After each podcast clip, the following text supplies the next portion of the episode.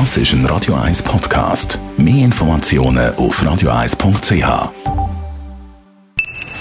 Best auf Morgenshow wird Ihnen präsentiert von der Alexander Keller AG. Suchen Sie den besten Zügelmann, müssen Sie zum Alexander Keller gehen. AlexanderKeller.ch Endlich ist er im Kino. No Time to Die. Der letzte Bombfilm mit dem Daniel Craig als 007. Und darum haben wir heute Morgen von Ihnen mal wissen, welches Ihr Lieblingsbombfilm ist. Dr. No gefällt mir am besten. Ich mag die 60er, 50er Jahre Ästhetik. Casino Royale, weil er genial ist. In allen Facetten. Matt Mikkelsen, beste Schauspieler, mit dem Daniel Craig in der Hauptrolle. Es ist ein super Film. Ich habe den mit Javier Bardem noch gut gefunden, Spectre. Und äh, von der alten das Octopus sind einfach die mit dem Sean Connery. Goldeneye. Es ist so das erste Mal, als ich mit James Bond konfrontiert worden bin und dann ist halt einfach immer so ein bisschen Nostalgie zurück, wenn man dann halt die nächste James Bond schaut. Casino Royale.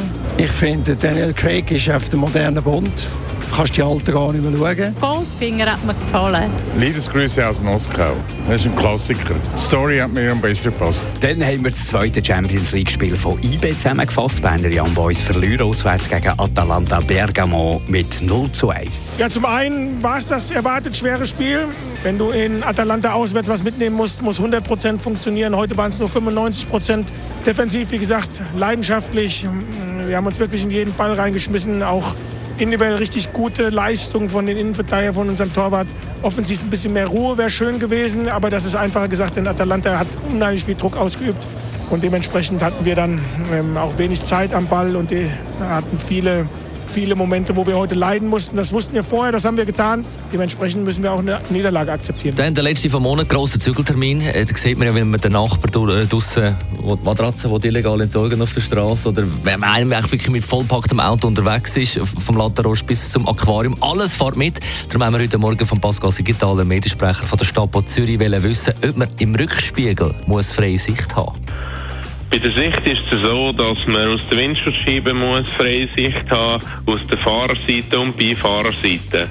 Der Rückspiegel, der sich im Auto innen befindet, den darf man sichtmäßig bedecken. Man muss nicht immer freie Sicht hinten raus haben. Man kann sich das vorstellen wie ein Lieferwagen, der einen Aufbau hat oder ein Lastwagen. Die haben zum Teil vielleicht einen Innenspiegel, aber die sehen auch nur an die Rückwand an. Die Morgenshow auf Radio 1. Jeden Tag von 5 bis 10.